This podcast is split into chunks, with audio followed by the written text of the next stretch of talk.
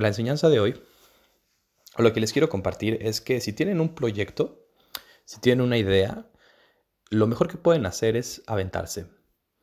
Aventarse y empezar a tener experiencias en lo que sea, ya sea en deportes, ya sea de manera personal, en alguna actividad, ya sea con alguna persona, con algún sueño que quieran desarrollar.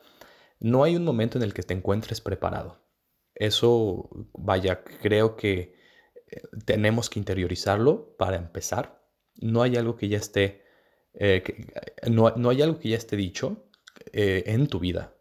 Si tú quieres empezar algo, lo tienes que hacer en el momento en el que se te ocurra, para que así vayas aprendiendo y generando un conocimiento empoderado a través de la acción.